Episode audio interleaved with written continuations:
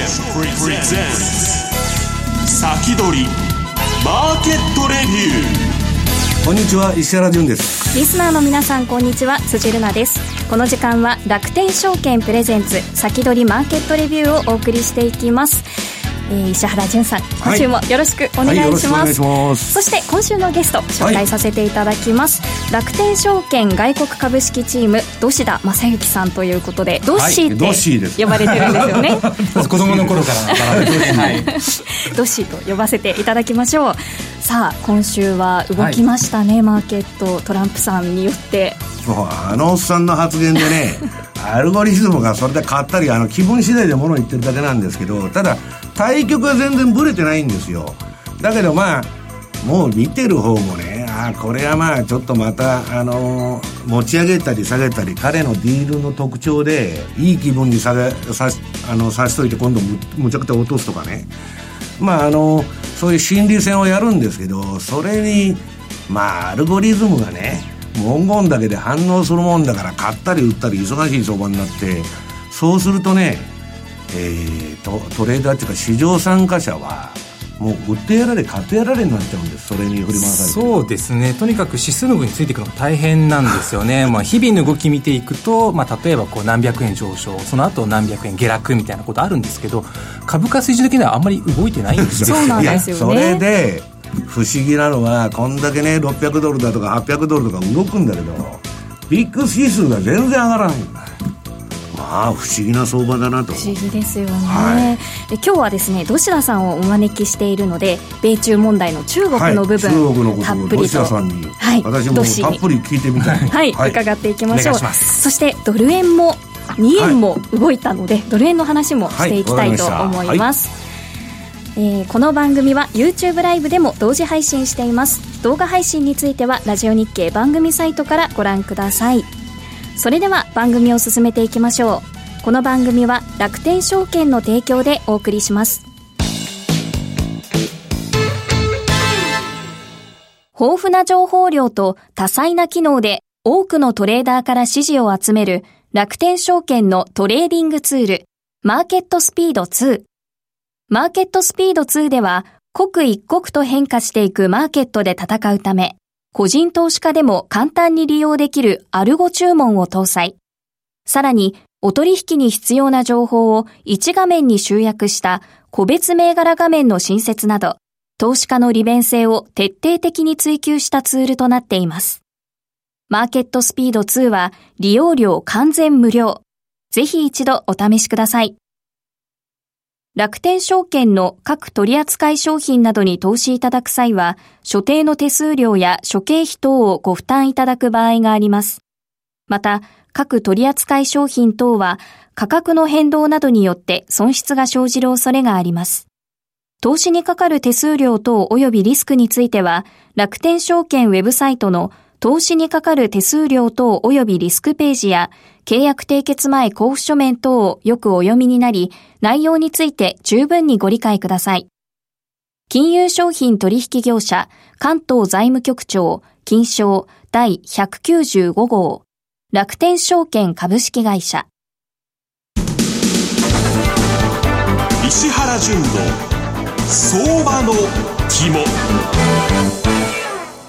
ここでは現役ファンドマネージャー石原淳さんにこれからの相場の肝について伺っていきます。さてトランプさんの頭の中どうなってるんでしょうか、はい、いや彼はね割割と分かりやすいというか単純なんですよね。もう言ってることは単純でで大統領選挙に出る前の公約を有言実行してるだけなんです。何にもぶれてない。でその過程でねえー、中国と交渉まとまりそうだとか、やっぱりダメだとか、何やってんだとかね。まあ、振り回してはいるんですけど、基本的にね、えっ、と、私は今までのアメリカというのは、えっ、と、共和党の人が大統領になろうが、民主党がなろうが、何にも変わらないと。で、今や民主党も共和党化してますから、もうクリントンの時代から、えー、何にも、もうどっちでも一緒みたいになっちゃってるんですよ。ところがね、えっと、今度のトランプの登場というのは、えっと、アメリカの建国史上初めての政権交代だと私は思ってる。彼は革命を起こしてるんですよ。まあ、大統領演説からしてそうだったんですけど、で、まあ言ってることがね、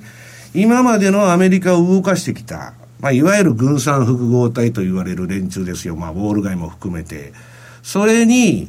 ええー、まあそいつらだけは儲けて、国民が弱ってると。もうラストベルトもひどい、ひどいもんだと。で、私はアメリカの政治を国民の手に取り戻すんだと。私はね、それがいいとか悪いとか言ってるんじゃなくて、トランプの登場っていうのは偶然じゃなくて歴史の必然だと。要するに貧富の差、富の偏在が起こりすぎて、1%の人がね、半分の富を持ってるとか、そんな社会はやっぱおかしいんですよ。で、出るべくして出てきたんだけど、まあ彼が何をや、どういうことをやろうとしてるかと。いうのでね、まず2ページから、これまあトランプの戦略ってまあだいぶ前から書いて、あの、楽天さんの東ルのレポートにも書いてるんですけどね。えー、っとですね、私はこの貿易戦争の最終的な帰結点は、後でちょっとロシアさんに人民元のことについても聞きたいんだけど、はい。最終的にはね、プラザ合意2.0。まあ昔プラザ合意っていうのがあって、ドルのまあ強制的な切り下げを G5 でやったわけですけど、最終的にはそこ行くんじゃないかと。で、今やっとる、その関税だとかなんとかの貿易戦争っていうのは、その序盤戦で、普通はね、それが出て、数量規制が出てきて、で、為替の戦争になって、こういうことに、プラザ合意になると思ってるんですけど、まあちょっとね、私は思ってるより、かなりトランプが通貨に対して前のめりになってきて、ドル安がいい、ドル安がいいと。でね、ちょっと動きが早いという感じなんですよ。私、あの、トランプが再選したら2期目でそういうことをやっていくんじゃないかと思ってたんですけど、もう今からどこも通貨安の近隣急防化政策に動いてますから、まあそれはともかくね、トランプが何をやってるかっていうのを理解する上で、彼はね、あえてグローバル企業の生産体制を破壊してると。アップルは中国企業じゃねえかと。あんなもんアメリカに何も関係がないと。で、あの、アメリカに工場を持ってこいと言ってるわけですね。で、まあ、そういう運動を広げて、えー、生産拠点をですね、米国に全部回帰させるということを、えー、やってると。で、それはね、まあ、最終的な目標としては、米国人の雇用の確保、確保、アメリカに工場を作って、アメリカで全部作れと。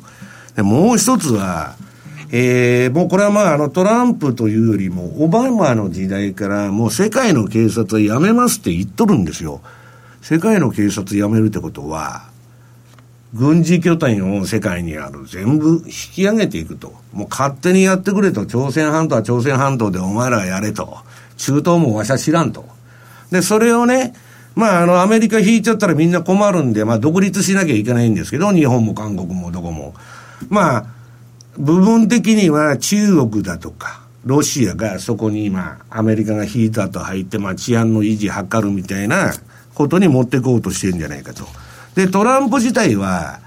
まああのー、イランに対してもわわわわ戦争するととかやってるんですけど、実はする気は全くないと。北朝鮮ともやる気は全くないと。ただ、騒ぎ倒してですね、兵器を売り込みたいと。はい、貿易赤字を皆さん減らすには、それは単価の高いもん売らなですね、話になりませんから、まあそういうことを考えてると。で、まあ最後はですね、結局、えー、アメリカもプラザ合意やって、ドル円もね、75円まで持っていったんですよ。何にも辻ちゃん減ってないじゃん。はい、アメリカの赤字って。だから今度トランプドル安に持ってくって言ってるんだけど、一体ドル円レートで言ったら、土下さんどこまでやるんだと。恐ろしいもんがあるんですけど、まあ、その、それに対応してね、それがいいとか悪いとかじゃなくて、アメリカがそうやって内向き、世界中ね、ボリス・ジョンソンもそう、内向きになってるんであれば、日本もそれに対応しなきゃいけない。円高で儲かるような国にしなきゃいけないし、だって円が強くなるんならそれでね、えー、海外企業 M&A したらいいわけだし、まあいろんな方法はあると思うんですけど、それでね、まあ結局なんでそういうことになってるかというと、1ページ目。これね、まあ、もう結局双子の赤字って80年代にわーわー騒がれたんですけど、大きな問題だったんですよ。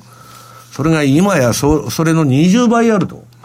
もうね、借金付け、借金付けで首が回らんようになってるんですよ。だから軍隊も引き上げる、何も引き上げる。で、アメリカっていうのは、世界でただ一国、えー、鎖国して食える国なんですね。せいぜい、今ナフタと呼ばないんだったっけあの、カナダとメキシコあれば、そうそうそうそう。単なる綴りだけじゃない。要するに、北米があれば食っていけるわけです。で、最大の不安が石油だったんですけど、だからサウジだとかね、うんぬん用意してたんですけど、自分とこもシェールオイル湧いとるんで、俺の知ったことかっていう体制になってるわけです。だから、まあ、孤立、まあ、保護主義とかね、孤立主義はまあ、それで、えー、台頭してきてるんですけど、要するにね、これ、ずっとこの資料の青い線が貿易赤字なんですね。で、まあ私あの金融資本主義っていうのはリーマンショックで終わったんだと。それが証拠にドイツ銀行も野村証券もバークレーズもシティグループもリーマンショックでドーンと株が下がった後、下で横ばいですから L 字型のチャート。だから、それはアマゾンとかそんな上がってるかもわかりませんけど、こんなまあ中央銀行がね、臨転機すりまくって、まあに、日本なんかその典型ですよね。日銀が株買っとると。いうことで、表面上はよく見えるんだけど、ここで金融資本主義はもう終わったと。で、それからは中央銀行が相場を買い支えて、バブル飛ばしをやってるわけです。そのリーマンの時の損を延々飛ばしてる。先送りしている。はい、で、その間に景気が回復して、損が生まれ、生まればよかったんだけど、後で出てきますけど、ドイツ銀とか埋まらないから、今大変なことになっていたと。で、もう一つはね、えっと、先週だったか、あの、JP モルガンのジェイミー・ダイモンが、株主資本主義をやめますと。要するに従業員のため会社は、あと公共性のためにやるって言ってるんです。これも大きな変化で、まあ我々はね、今、あの、日々渦中にいてね、去年も一昨年も同じ相場の中にいると思ってんだけど、後でね、どちらさん、10年経ったら、ああのトランプが出てきた時や、あるいはボリス・ジョンソンが出てきた時や、大きな歴史の転換点だったなというような感じになるんじゃないかと思ってるんですけど、はい、で私が一番わからないのは中国、はい、中国はどうなんですかどうした どう？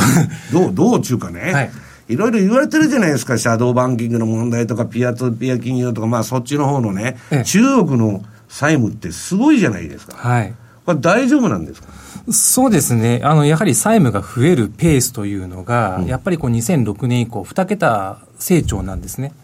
うん、ずっとこう、この13年間。2桁成長はい。はい、なのでまあ、中国も確かに GDP で見ると高成長、まあ6%台で高成長なんですけども、それ以上に債務が増えていってると。で、気がついたら、まあ GDP の3倍ぐらいのまあ、債務残高になってると。うん、まあ、ただ、債務残高が多いから中国危ないんですよっていうわけではなくて、まあ、日本だって借金多いじゃないですか。うん、まあ、借金が多くても、返せる能力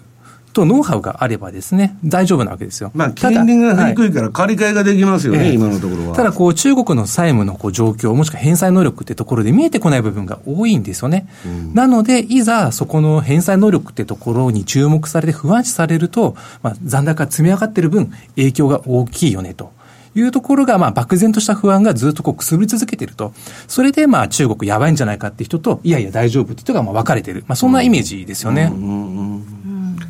いや、独裁っていうのは強いんですよ。はい。あの、壊れそうでなかなか、だって北朝鮮なんかそんなこと言ったら毎年危ないけど、はい、未だにずっとやって、韓国よりなんか立派に見えてるじゃないですか、今。だからね、私もそう、あの、そこら辺よくわからないんですけど、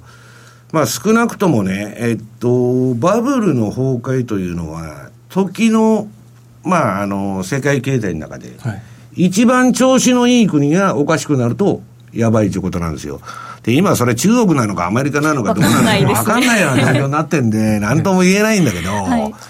ちょっとね、あの、中国のことは私もよく人から聞かれるんですけど、本当よくわからないそうですね、まあ、気をつけなければいけないのは、習近平氏以降だと思うんですね、先ほど。以降って、あの人はあの永遠にやる言うとんじゃないんですか、はい、独裁で、あの毛沢東になると。ええうんで、まあ、先ほどもおっしゃったように、やっぱり独裁政権って、やっぱ強い面ってあるんです。特に今の状況ですと、まあ、すぐに動ける。で、強力なパワーで物事を。意思決定が早いですからね。はい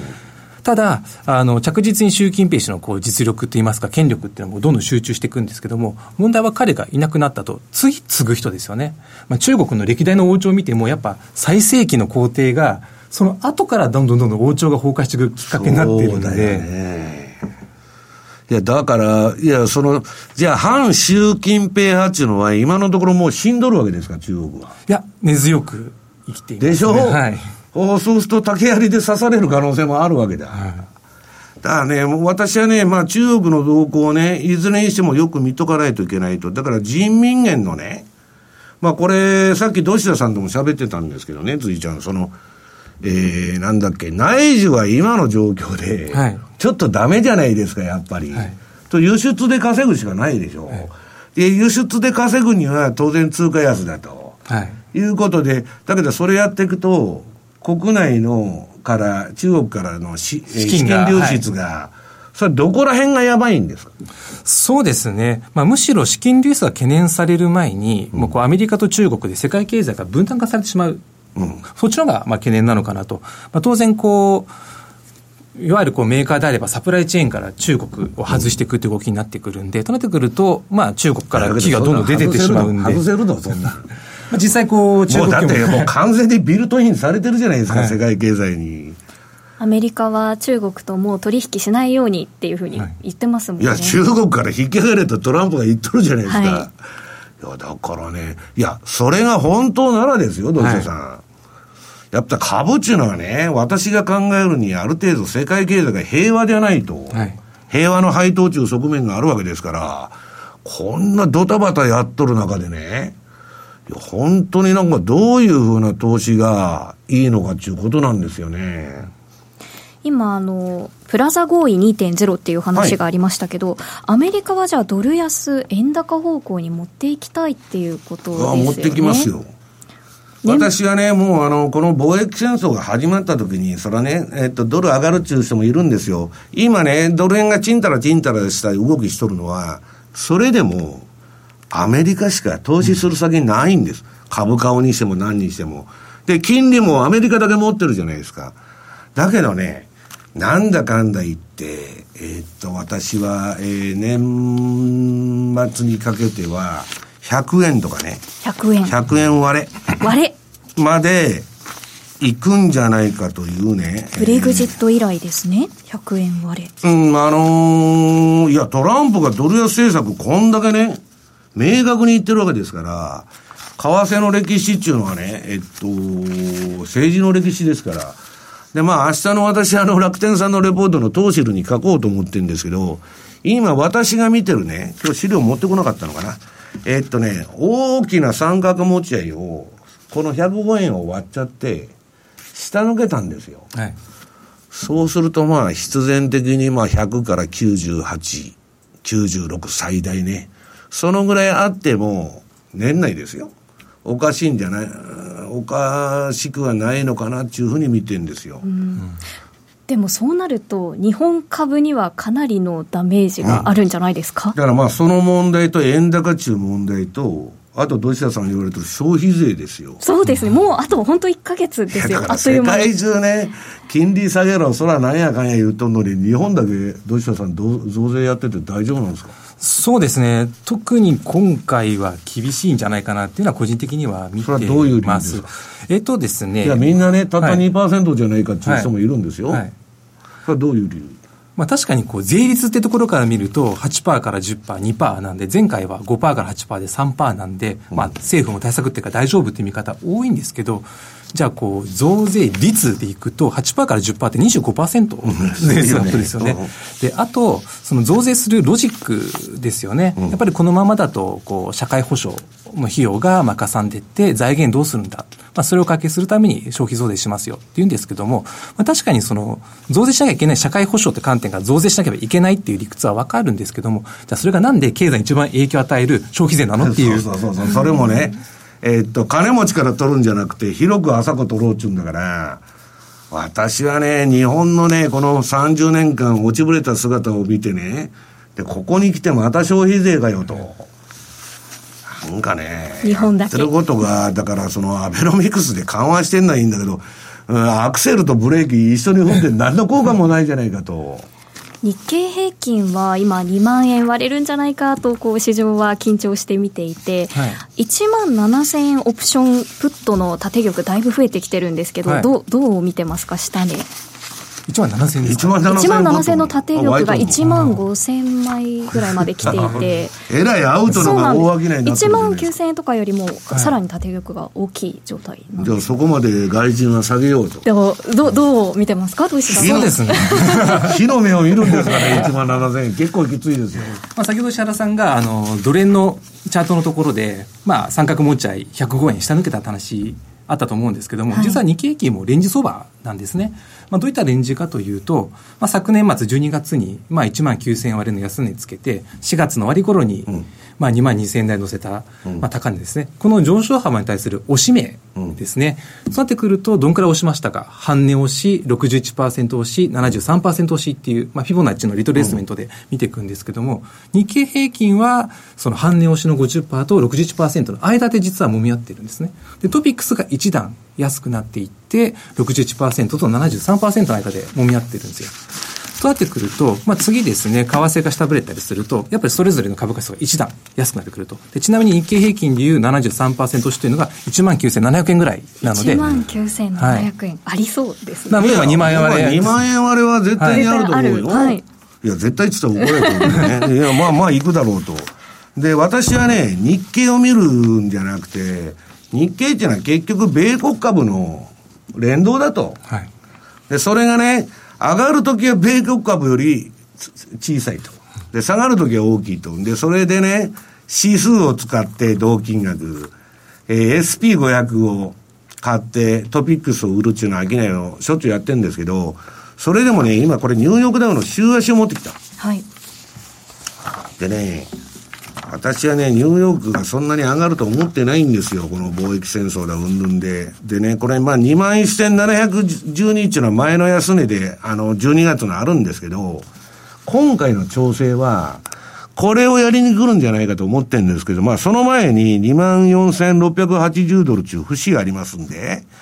まあ、そこはどうなるかなんですけど、はい、あんまりよく見てない。はいで、ただまあ、そこで下げたら、そこはまた一旦の会話になるかもわからないと思ってるんです。はい、はい。うん、では続きまだまだ話積もるんですが延長配信でお届けしていきたいとすいません。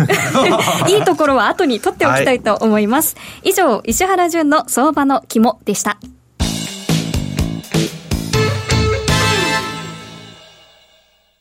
楽天証券の米国株取引で世界的な有名企業に投資をしよう楽天証券の米国株取引は魅力がいっぱい。まずは取引手数料の安さ。1取引あたりの手数料は約定代金の0.45%。最低取引手数料はゼロアメリカドルというネット証券ならではの格安手数料でお取引ができます。そして取扱い銘柄数の多さ。誰もが知っている身近な銘柄や注目の新規上場銘柄など豊富なラインナップを取り揃えています。さらに、米国株の取引でも楽天スーパーポイントが貯まる。楽天証券の超割コースを選択しているお客様の場合、取引手数料の1%から2%をポイントバック。貯まったポイントは楽天市場でのお買い物や楽天証券で投資信託の買い付けにもご利用いただけます。詳しくは楽天証券米国株で検索。楽天証券の各取扱商品等に投資いただく際は、所定の手数料や諸経費等をご負担いただく場合があります。また、各取扱商品等は価格の変動等によって損失が生じる恐れがあります。投資にかかる手数料等及びリスクについては、楽天証券ウェブサイトの投資にかかる手数料等及びリスクページや、契約締結前交付書面等をよくお読みになり、内容について十分にご理解ください。金融商品取引業者、関東財務局長、金賞第195号、楽天証券株式会社。つ注目銘柄。明日から役立つ注目銘柄、楽天証券経済研究所チーフアナリスト今中康夫さんにお話を伺いたいと思います。今中さん、こんにちは。はい、こんにちは。お世話になっております。よろしくお願いします。駆け足になるかもしれませんが、今日の銘柄教えていただけますか、はいはいえー、ゲーム株を見てみたいと思います。はい。はい、えー、来週から9月ということでですね、そろそろその年末商戦というものを意識した動き、これが少しずつ始まってくるかなと